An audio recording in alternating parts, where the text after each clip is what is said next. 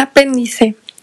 Empezó como relato de unas cuarenta páginas, titulado Ramón y Cornelio. Lo escribí rápidamente, poseído por un frenesí creativo repleto de buen humor y de gusto por la música del norte de México. Las canciones de mi infancia eran un homenaje a lo que me gustaba leer y escuchar. Libros, música, cine, la revoltura que traigo siempre en la cabeza y que busca desesperadamente una salida. Como muchas otras cosas que he escrito, era un texto para ser leído en voz alta, y no es que fuera pensado como un texto dramático, sino más bien como una celebración, una fiesta que debería ser escandalosa, y por lo tanto escuchada en todas partes. Contacté a Ever Axel González, queridísimo amigo, para invitarlo a dirigir un trabajo en Antril.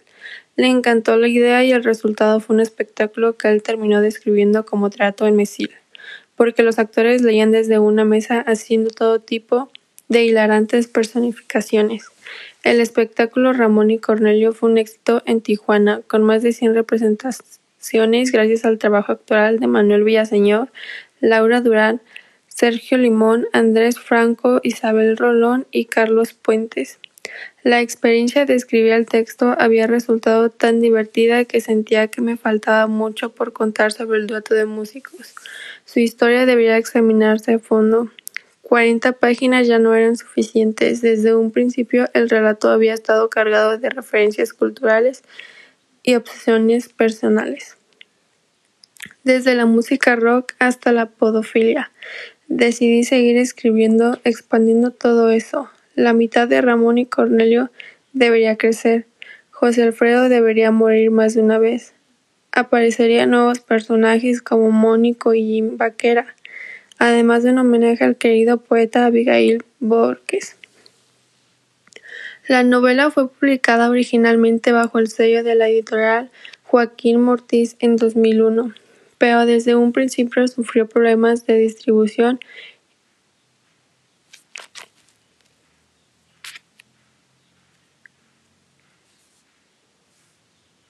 y nunca se reimprimió después de agotarse. La dificultad de encontrar ejemplares del libro no impidió que éste lograra arriesgarse en el gusto de muchos lectores, de quienes yo recibía ocasionalmente comentarios positivos y hasta ensayos y tesis de licenciatura que tomaban la obra como objeto de estudio. Cuando me inscribí a la red social Facebook, las solicitudes de la novela se hicieron más frecuentes.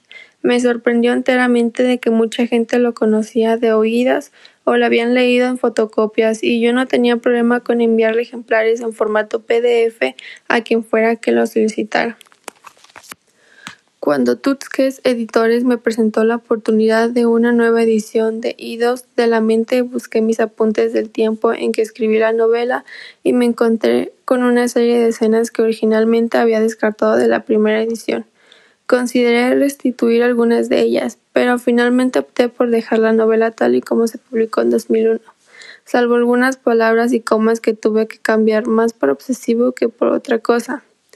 Sin embargo, no quise dejar a un lado estos fragmentos y pensé que sería buena idea incluirlos como apéndice o más bien como las escenas omitidas de las películas que muchas veces incluyen en los DVDs.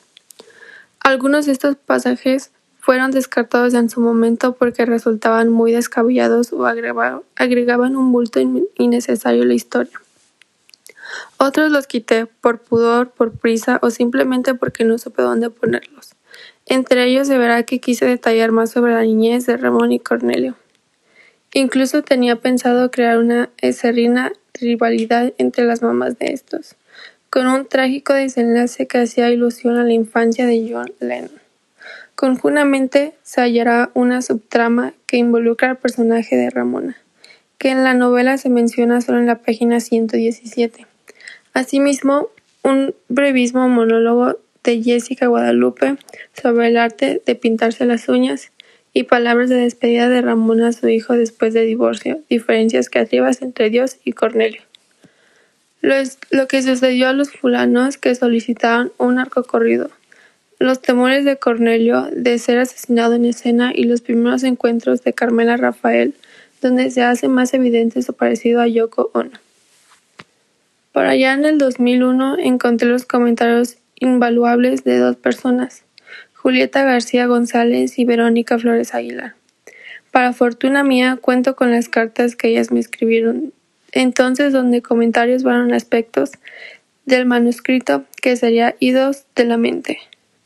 Se puede decir que ellas son las responsables de la versión definitiva, que tanto me ha gustado y que de estas escenas no haya sido incluidas en la primera edición. A ellas les agradezco sinceramente, así como a todos los lectores que han disfrutado las hazañas de un par de músicos en buena gloria celestial. A todos ustedes, salud.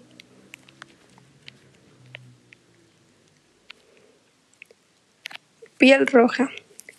Ramón tiene las pistolas que le regaló su papá, un sombrero tejano y una estrella brillosa que dice ser sheriff. A Cornelio le toca ser indio, como siempre. Juegan toda la tarde hasta que ya no pueden más. Ninguno dice ya, pero después de tanto escándalo se nota el cansancio en su silencio y en su sonrisa apagada. El indio invariablemente se muere, derrotado por el héroe. Pum, pum, dice Ramón y Cornelio. Pone las manos sobre el pecho, grita, lanza una plegaria a sus dioses y cae. Muere una piel roja valiente. Pinche cowboy, me las vas a pagar todos esos niños. Primer día de clases con la profesora Toñita. Niños y niñas voltean a ver al nuevo alumno. No trae mochila, carga libros, muchos libros con dificultad. No quiere que lo vean, pero los niños y las niñas lo ven y no dejan de mirarlo. No sabe dónde sentarse. La profesora señala un mesabanco, cruza el sillón, tembloroso. Niños y niñas lo miran y uno de ellos se ríe, no más porque sí, se ríe. Es una risa contagiosa porque al rato otros niños y niñas comienzan a reírse a carcajadas. Ja, ja, ja. Parece mucho tiempo de risa. Como una hora, como dos, como un día entero de música. En realidad son unos cuantos minutos porque Toñita de repente pone orden azotando un metro de madera sobre su escritorio. Sonido estruendoso. Una nueva escuela y una nueva ciudad. La frontera recibe a Cornelio como recibe cada año a miles de niños. Cornelio es uno de los tantos, nada especial. Mira los rayones en la superficie de su mesabanco, los nombres de otros niños que han ocupado ese lugar, igual que él, dejando su testimonio. No se ha dado cuenta que la profe le habla. Ella repite lo que dijo, algo sencillo, una pregunta. ¿Cómo te llamas? Pero Cornelio ya no estaba en la escuela ha decidido salir, viajan en sus pensamientos lejos, lejos donde no, donde no hay nuevas ciudades ni nuevas escuelas. Entonces un niño grita, sordo, y otro se ríe. Y es una risa contagiosa porque al rato niños y niñas riendo a carcajadas, jaja. El metro de madera y misericordia. Sobre el escritorio, sí, silencio. El niño levanta la cabeza y dice, Cornelio, me llamo Cornelio. Y la risa contagiosa, qué nombre tan chistoso, dicen todos esos niños que se llaman simplemente Luis, Aaron, Néstor, Rocío, Claudia y Paulina, y se ríen y se ríen, y se ríen y ríen. Incendios y demás. Un hueco en una de las paredes de la recámara es lo único que recuerda con Cornelio de su papá. El hueco está ubicado en un lugar muy extraño en donde se puede poner un mueble o un cuadro para taparlo. Ese hueco le sirve para recordar que su papá era un hombre que se enojaba mucho. Sus corajes solían empezar con un poco de tequila y otro poco y otro poco, y luego se enojaba.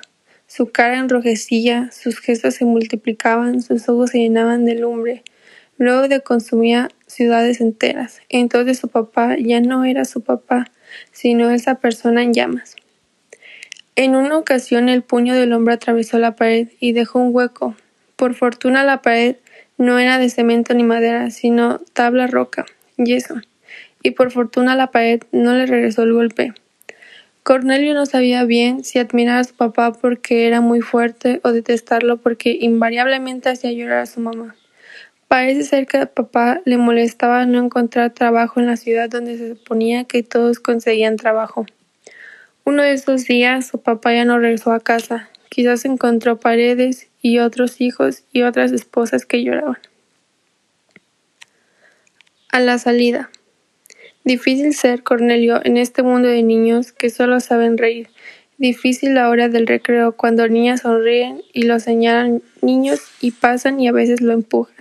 Tres meses de clase y Cornelio todavía no logra levantar la cabeza para admirar a los demás. Cornelio no habla. Sordomudo le gritan, le dicen chaparro, enano, renacuajo, menos uno, y ahí está Ramón, en su grupito de melencarados.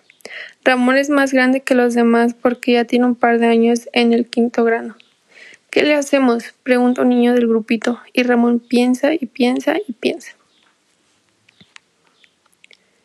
Entonces otro niño ofrece opciones. A. Lo golpeamos. B. Nos burlamos. C. Lo salamos. D. Pamba china con picayelo. E. Lo golpeamos. Aunque el niño conjugaba en plural, Ramón sabe que él sería el verdugo. En cualquiera de los casos, golpear, burlar, salar, campachinar, golpear. Ramón observa a Cornelio. Parece que no importante cualquiera que sea la condena, si fuera un adulto diría, es un morro como cualquier otro. En su mundo hay broncas, también el mío. Somos víctimas de un, de un sistema capitalista en todo lo consume. A la salida sentencia Ramón y todos repiten, a la salida, a la salida, a la salida. Corre el rumor como un sarampión de niño en niño, en niña en niña, hasta que llega Cornelio. A la salida, a la salida, a la salida.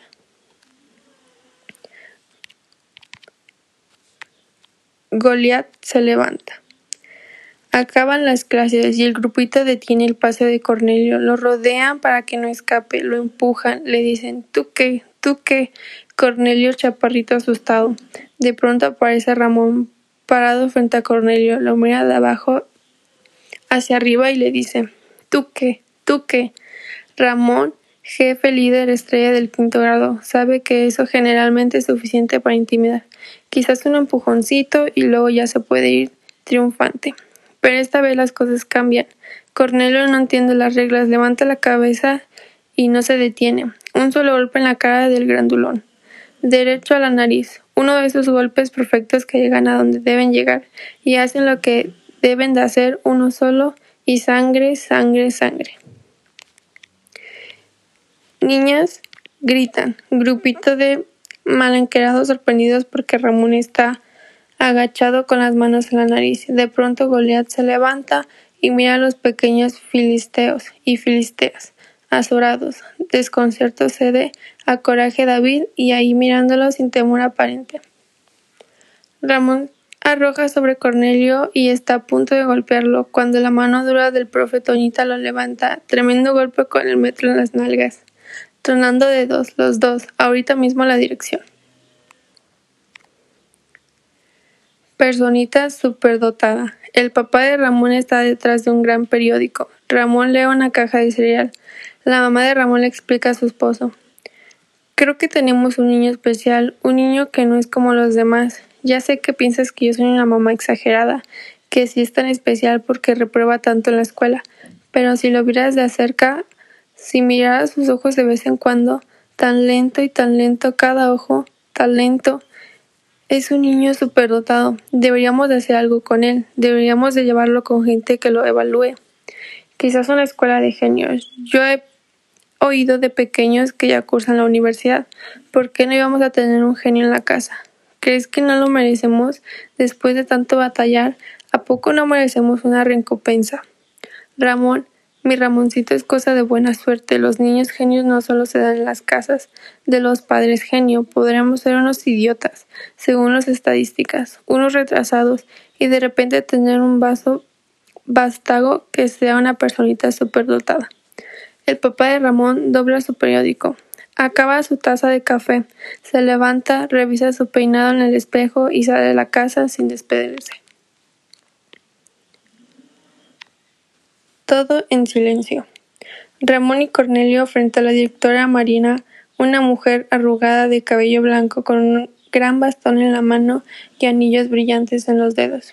Empieza su breve diarrativa. Muchachos pendejos, ¿qué se están pensando? Son unos pendejos, ¿les gustan los golpes? Levanten las manos, palmas arriba, y un golpe con el bastón en las cuatro manos. Manos rojas, Ramón y Cornelio llorando. Ahora sí, muy hombrecitos, les gustan los golpes. No, no, no, no, no, dicen los niños. Ramón y Cornelio levantaron el piso de los baños con cepillos.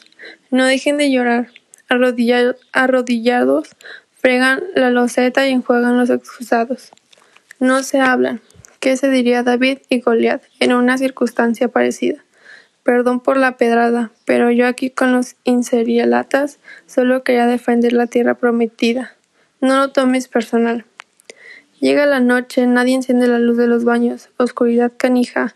Entra un conserje y les dice que se pueden ir. La escuela de noche, nadie conocía la escuela de noche. Los largos pasillos, la ausencia de niños, que no debía estar todo en silencio, ruidos en algunos salones, salones oscuros y vacíos. Esa caminata breve durante el día ahora es larga. El portón inalcanzable. La salvación, abandonar la escuela, regresar a casa cuando antes. Los niños caminan luego corren, y un ruido detrás de ellos. No voltean. ¿Para qué?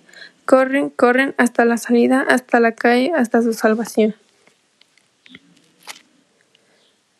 El nuevo amigo. Cornelio tenía que llegar a la escuela porque de seguro el gran Dulón se vería al golpe. Pero Ramón alcanzó a Cornelio en la mañana siguiente y caminó a su lado cuando los otros niños intentaron burlarse del más chaparrito.